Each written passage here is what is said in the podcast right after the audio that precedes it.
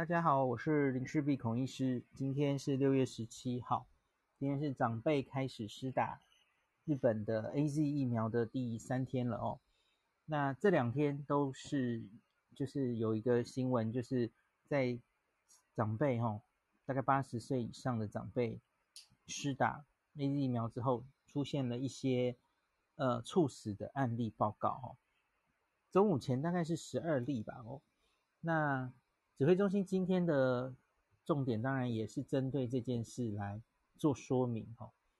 那它的标题就是说，接种新冠疫苗是预防感染、避免重症与死亡最有效的方式。指挥中心会持续监测疫苗接种后的不良事件。那他说，全世界哈已经有数亿人接种过至少一剂新冠疫苗。那新冠疫苗的安全性也正持续被监测当中。监测当中是对，可是我要跟大家补充说明，我就随时补充说明哈。全世界已经 AZ 至少在英国就打过四千万剂了哦，四千万哎哈，所以它会有什么副作用啊？会不会真的导致大量的死亡啊？有人猝死啊？假如会的话，别国早就发现了，嗯，这是非常基本的道理哈。那我们继续看哈，那这些这些事情哈，就是发现大规模的。疫苗接种跟安全性监测，我们会发现有部分人在疫苗接种后发生一些对健康造成负面的影响的事件，包括死亡。那这些事件就称为不良事件了哈。那你记录这个不良事件，跟它有没有因果是另外一回事嘛？我们要去厘清它到底是不是疫苗造成的哈。那这些事件可能是由接种疫苗所导致，也可能无关。它仅是刚好发生在接种完疫苗后的巧合事件，那相关死因要继续调查厘清哈。那指挥中心会继续监测这些疫苗接种后的不良事件，请国人放心。那在大规模疫苗的接种的初期，大部分的接种对象都是年长者，比方说啊。英国也是从年老的人开始往下打，那可能这些人都有潜在慢性病，使得这类疫苗接种后通报死亡的案例数量会增加。因此，需要借由回顾病例资料或是解剖厘清死因，调查这些事件是否可能与疫苗相关。诶，昨天有听那一集的朋友有没有跟我讲的一模一样？就是两件事嘛，比照这个历史上。就是之前的发生率，不然就是不然就是要解剖来厘清死因嘛，主要就是这两件事。那此外，亦可借由持续呃持续性自然死亡率的评估，观察是否有疫苗安全性的疑虑。那比方说，这个其实也就是何美香老师跟李冰老师都引用这个数据哈，用一百零九年度我们的人口统计。七十五岁以上，因为目前其实就是有限是打八十五，有部分打七十五了哈，我们就抓七十五岁以上好了。七十五岁以上人口是一千，呃，对不起，一百四十三万。那同年度一百零九年度，这个七十五岁以上人口死亡人数是九万五千人。所以他说，即使在未接种新冠疫苗的情形，就是背景值啊，预期平均每天都会有啊，他新闻稿写两百多名，这是两百六啊，两百六十名七十五岁以上的长者死亡。好，这里我要岔题一下了，我觉得用全部的死亡不太精确，因为大家知道死亡有各式各样的死亡哈，诶，有看石原聪美那个日剧的人应该知道我的意思啊，自然死。非自然死哦，你可能是意外的死亡，你可能是病生病死亡，在医院里死亡。那可是我觉得我们现在观察到的这个这两天打完疫苗后，诶，结果回去不舒服，然后就忽然猝死的这些案例，这是猝死，这不是生了一个病，然后就去医院，然后啊啊生病生病，然后就死掉，不是，这这种死法是猝死。所以我觉得你不能只告诉我们哈，以一百零九年哈这个七十五岁以上的人，每天哦没事也有两百六十个人死亡结束，所以没有超过背景值。No，这太 rough 了。有两件事要做，第一个，你要去估计现在这两天打的疫苗的人数到底是多少哈。我后来查了，好像是大概七万左右吧。因为你现在是全部嘛哈，那七万大概是这个年龄层人口的六 percent 啊，所以你要乘一个六 percent 才对啊，吼，校正嘛。那另外，我觉得你要抓出这种猝死的案例来。你抓那种已经病恹恹在医医院里，然后因为癌症死掉的人，我觉得不公平。现在不能看这种。我们这两天看到的，即使他没有去做打疫苗的这个动作，他可能都会在这两天发生猝死的人。我们是要看这个数字。那目前我没有看到这个数字应该是多少了哈。那我只知道，你不管死因的话，校正过人口，我算起来好像一天大概就如同李秉颖跟何美香老师算的，也许一天。可能是十四到十五例的死亡背景值，哦，可是那是全全死因，那那所以我觉得还需要再厘清一下哦，大家会比较安心。那另外新闻稿里没有写，可是想想在那个嗯记者会中有报哈，就是这十几例目前有两例已经经过相验了哦，那个解剖，然后有确定他们都是心血管疾病哦。有一个是三根血管冠状动脉都塞塞得很严重哦，那这种人容易猝死啊，这是不意外的哦。那另外还有一个是心肌梗塞，确定嘛，都是心血管疾病。那所以他们跟疫苗相关联，是 AZ 疫苗导致他们死亡的可能可能就低了一些哦。那我觉得翻了一下，就是最近两天报的这些每一个案例哦，各县市的案例。我看几乎很多都有后面都有一句说，就请检察官继续要相验。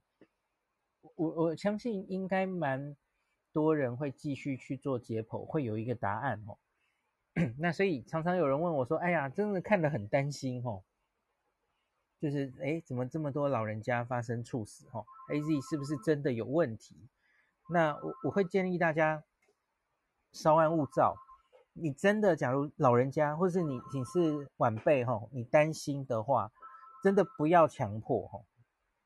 打疫苗没有没有没有，不应该是在强迫的状态，很担心的状态下打。你真的担心就暂缓暂缓一下哈，我们再看一下嘛。我相信指挥中心接下来会帮我们慢慢的厘清这些人的死因。好，不要不要强迫勉强自己了哈。那可是当然，接下来你也要看，就是评估利弊得失吼，因为你也要考虑一下这个，你假如是八十岁以上的年长者，哦，我们这一波新冠这些年长者，光六十岁以上其实就吼，我们死亡有九成都发生在六十岁以上的年，嗯，年长者，而且六十岁以上重症比例是四成呢。四成会变重症，虽然我跟大家说这大概有分母没有抓到那么多的问题，可是四成还是一个蛮惊人的数字。那所以你不要只看着疫苗可能会发生什么，你要看比例哈。那你你万一染病了，台湾现在因为已经进入社区感染，你是有机会染病的嘛？所以到底是得病毒的风险高，还是打疫苗的风险高？打疫苗的这些猝死的人，你看是几万分之一嘛？然后这两天呢、这两天当分母的话，几万分之十吧，大概这样。那何况他们可能不是全部都是因为疫苗死亡的哦。那我这边可以举这个国外的数字给大家看哦。那像有话好说，我今天就请他们整理，我们去找了哈。特别是英国跟韩国的资料，我觉得很重要，因为这两个国家都是有打 BNT 又有打 AZ 的，所以你可以做一个对照。韩国也尤其重要，因为跟我们都是东方人嘛，吼。那我先讲英国好了。英国到目前为止，AZ 哈打了四千零二十万剂耶，有人打两剂，有人打一剂了，哈。八百六十三个人死亡，但这些死亡不是，我不是在说 AZ 导致这些人死亡，是通报，吼，就跟我们现在通报这些死亡案例是一样的，它有时序关系，所以因此要去厘清，它被通报为不良事件，吼。好，再来 BNT 呢？哦，大家说我、哦、好想买，好想 买不到的最珍贵哈，最棒哈，我好想打 BNT。我跟你讲，BNT 多少人死亡哈？两千五百四十万剂，比较少嘛哈。AZ 是四千万剂，BNT 两千五百四十万剂，BNT 死了四百零六人，比例上差不多，对不对？就是大概照比例嘛哈。好，所以你不要以为 BNT 哎。其实国外就是人家已经累积这么大的数据哈，那他们当然都是有国外做解剖的风气是比较没有那么像我们这样民俗上面可能会有点避讳哈，就是希望就不要去解剖等等的啦哈。那欧美是比较流行，就是不比较接受这件事然后要找到死因哦。那他们基本上都排除了是疫苗造成的死亡。那除了 TTS，我等一下会再跟大家追踪一下哈，就是血栓这个血栓病血小板低下的这个症候群，AZ 会造成死亡，好，那 AZ 有的哦，那可是不管是 BNT 或莫德纳呢，目前为止应该都没有很确定是因为疫苗造成的死亡。好的，那接下来再来说韩国好了，我们很担担心的韩国哈。韩国目前也是 AZ 打的比较多，AZ 已经打到了九百七十八万了，快一千万了，一百零一个人死亡，一百零一个。好，那 BNT 的话呢，它是五百一十七万，它打的比较少，少一半。诶，结果它反而是一百五十九，一百五十九人死，为什么？我我自己猜会不会是要要去看他们施打的年龄啊？吼，会不会是因为他们的 AZ 应该是有避开年轻人，所以 BNT 应该是年轻人打的多？诶，可是这不能解释啊！我记得他们也是医护优先施打 BNT，哇，那为什么死的人反而多？好，这个我不能解释。好，反正我就跟你讲，你只看这样子。通报的死亡案例反而 BNT 是多的哦，在韩国是这样哈。好，那大概就国外数字跟大家报到这里。那我们继续来讲刚刚指挥中心的新闻稿，我还没有讲完哈。那他说，截至六月十六号为止，国内已经这个一百一十三万民众接种 AZ 疫苗，其中十七万是七十五岁以上的长者。那目前收到，这这应该是今天记者会前截稿的的数字了哈。接种十一例 A 疫苗后死亡的报告，那八例是七十五岁以上长者，那死亡个案都绝大部分都是高龄长者，有慢性疾病这样子。那两位已经解剖哈，那大概就是这样。这是今天指挥中心的说明哈。好，那接下来我们来看几个老师对这件事的说明。何美香老师昨天很快就发脸书了，他就一样啦，以内政部那个资料啦，反正他就是统计说，老师不知道为什么抓九十岁，因为应该要抓个八十才对啊哈。反正老师就估，诶、大概每天有十五位长者哈，你不打疫苗，他可能也会往生哈。那李冰英老师算也是预期大概一天是十四个，好，大家可以各自去看他们算法。合不合理哦？我自己是觉得你不能用全部的死亡哦，我刚刚有解释过了哦。那另外老师还有讲一个，我是蛮认同的。他说，疫苗会让一个人突然死亡的原因哦，就是过敏性休克啦，严重过敏，这英文叫 anaphylaxis。那这也是为什么我们吼都要大家打完疫苗之后，你要在原地至少等待十五分钟，因为这种立即性的过敏是。通常在十五分钟内发生。那假如你是有过敏体质，我们会建议你留三十分钟，哈，留更久一点，要观察更仔仔细一点。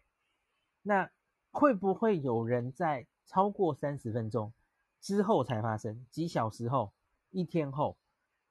我要说科学没有绝对的啦，大概有机会，嗯，可是应该很少，多半都会落在三十分钟之内，我没有确切的数字啦，可能是九十九、九十八这样子哦，就很少。因为国外，假如这这件事真的很重要，国外应该早就发现哦。只是美国到目前为止，这个十五分钟的规定是他们定的哈，他们已经运作到都打完了两亿剂的辉瑞加莫德纳哈，都运作如常哈。对，所以应该是没有什么问题。急性的过敏反应严重的哈，通常都发生在三十分钟内。那那个处理哈，在医护人员旁边哈，马上打药啊，做任何急救的处理都会救回来。就我印象里，全世界还没有任何一个这一次啦，施打新冠疫苗，因为这样急性过敏而走的哈，我没有看到任何一例。有的话，你可以留言给我，我不知道有没有，我没注意到哈。好，那所以今天信聪有问我一个问题，就是解剖的话，我们到底可不可以厘清它到底是或不是疫苗造成的死亡？今天我来不及讲，就是 时间卡掉了。呃，是这样的，可以的，因为假如是这样子的过敏造成的突发性死亡，你会看到过敏会在生理上、病理上造成的变化。那比方说支气管，呃，支气管会收缩嘛，吼，然后让你呼吸困难，吼。那有一些过敏的细胞可能会侦测到，吼，在病理切片下，然后你可能会找不到任何其他的急性。生病的任何证据，比方说中风啊，呃，那个心肌梗塞啊，动脉瘤破裂等等，完全找不到这种急性通常猝死会发生的的病灶，哈，都找不到，哈，哇，然后看到好像，诶，有点像过敏的状态，是可以厘清的，哈。那所以，我昨天才说，诶，假如家属当然一定是很伤心，哦。那想要厘清这到底是不是疫苗造成的，我们可以走一个疫苗的要害救济嘛。政府有时候也会帮助大家去去申请走这个流程。那你真的要确定到底是或不是的话，可能还多半要看解剖，不然的话可能蛮难成案的哦。因为你只看表面，然后根本没有相验过，没有解剖过的话，可能很难确定这个人的死因。是不是跟疫苗有关？哦，就是只有时序关系的话了。哈，好，那最后我们再来看一个说法，是王明旭老师的说法哦。那老师是说他自己也被这个数字吓到了，然后他就去算啊，说我们这个八十岁以上的人呢，目前是一百四十八人死于新冠肺炎。那八十岁以上有八万六千人嘛？吼，刚刚说的。那所以他就算了一个目前在台湾八十岁以上的人因为新冠肺炎而死亡的死亡率，吼，算了一个死亡率零点零一这样，零点零一七二，然后他再来算这两天因为疫苗死亡的死亡率，吼，他去算了，吼，啊七十五岁以上啊九万多啊，是超过八十岁，好啊等等等，他算出来因为疫苗的死亡率零点零九二，哇，这其实只差两倍。哦，就是他说，诶，那意言下之意是说，诶，怎么打疫苗的死亡率比新冠的死亡率还，就是也没低多少，哦，只差两倍，哦。我我呃嗯，那呃怎么办？对不起，我忽然语塞，我不知道要怎么批评他。我不要讲坏话好了，反正就是我觉得这样的比较非常不正确。怎么讲呢？第一点，台湾现在进入社区感染。你抓的是现在这个疫情，然后说，哎，这目前这个时点，老人家死于八十岁以上死于新冠的几率是这样。可是问题是疫情还没有结束啊，这个疫情可能继续会下去，所以老人家会继续有染疫的风险，这个数字会继续增加的。而且，假如现在我们谈的是。这个人假如真的染疫的话，刚刚我已经秀过了，一个老人家得到新冠之后，他他的重症风险是有多高？你不能用全台湾的人口去稀释掉这个比例呀、啊。你也要讨论这个人是在住在哪里。好，住在双北的话，热区，他的几率一定远高于你这个零点零一七二的数字嘛。好，这是第一个很谬误的地方。第二个，你现在说的是呃新冠。打打 AZ 疫苗死亡率是零点零零九二，可是如同我刚刚解释的，这全部都是 AZ 造成的死亡吗？不行这样说嘛，完全不行啊！所以你两个数字都有问题。然后你你到底是在怕什么？现在是民众不懂，所以看到这些数字会恐慌。你是科学人，你是医生，你要帮大大家客观的分析。你跟大家说我也很怕，你真的很怕吗？哎，我我啊，算了，不不要口出恶言。嗯，好，就这样，大概就这样。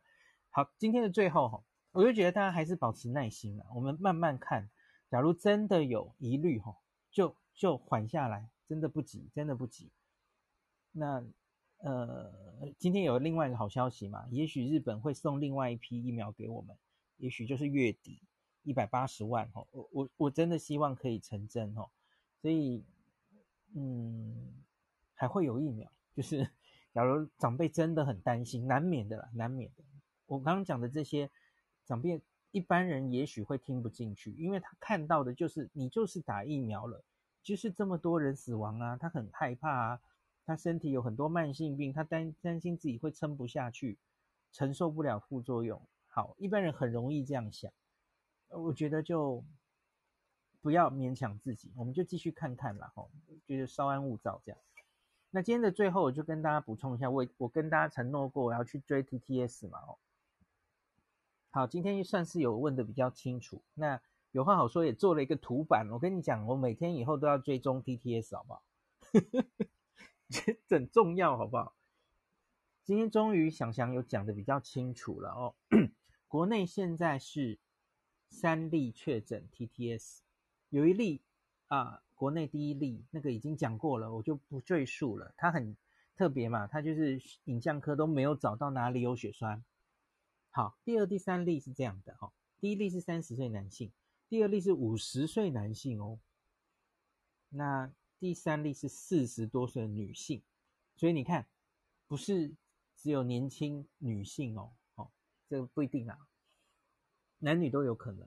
我们现在反而是二男一女哦。那这个五十多岁男性是接种后六天出现头痛，第十天头痛加剧，好，就这样，没有后面的资讯了，我还是很不满意。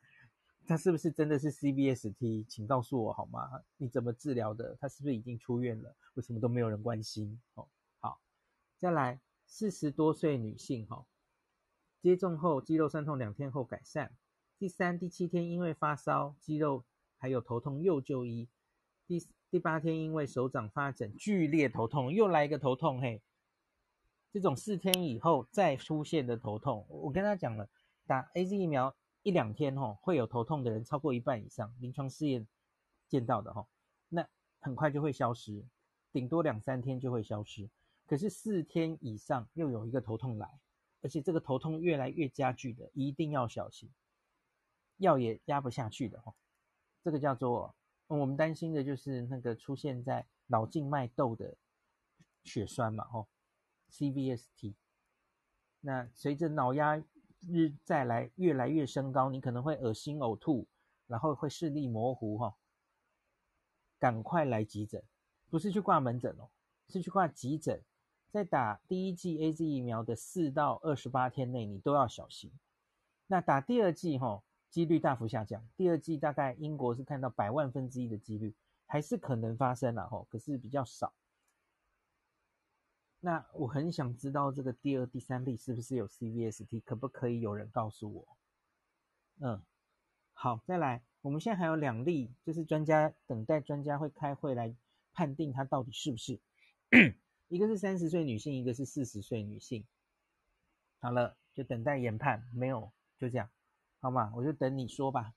那假如我们说这五例全部最后都确诊是 TTS 的话，哦。台湾目前发生这个血栓 TTS 的几率是百万分之四点四，百万分之四点四哈。那英国是百万分之十四点三，那我们的三倍吧。好，那德国是百万之十一点六，那总之就大概是十万分之一嘛，对不对？那加拿大是百万分之十五，哦，大家大概就都是十万分之一这种数字。欧美人，那我顺便补一个啦。韩国刚刚有说了，已经打了九百多万剂哦，快一千万剂了。他们只有两例 TTS，两例而已。哦，四百五十万分之一，或者五百万分之一，哦，好像比我们还低，怎么会这样呢？是不是有一些没有诊断出来的？我不知道哈。因为前一阵子我有看到一个新闻，韩国没有，韩国国内之前是没有那个抗血小板第四因子的抗体的检测可以做的，他们之前没得做了。台湾我现在知道几家大医院好像有做了哈，所以可以比较确认的确诊。那韩国前前天吧就爆出第二例，也是三十，这两例。都是三十多岁的男性，然后第二例不幸死亡哈，所以他们也，他们目前发生了一例因为 TTS 死亡的案例。要补充到这，我以后也会帮大家追踪 TTS 的后续了哈，因为我们到底是不是有人种的差异啊？哈，假如这五例真的都是，其实我们的几率，嗯，大概百万分之四点四，比别人是三分之一左右了哈，是没有。高，可是你你要小心，持续会发生这样的案例。好，那今天大概就先讲到这里。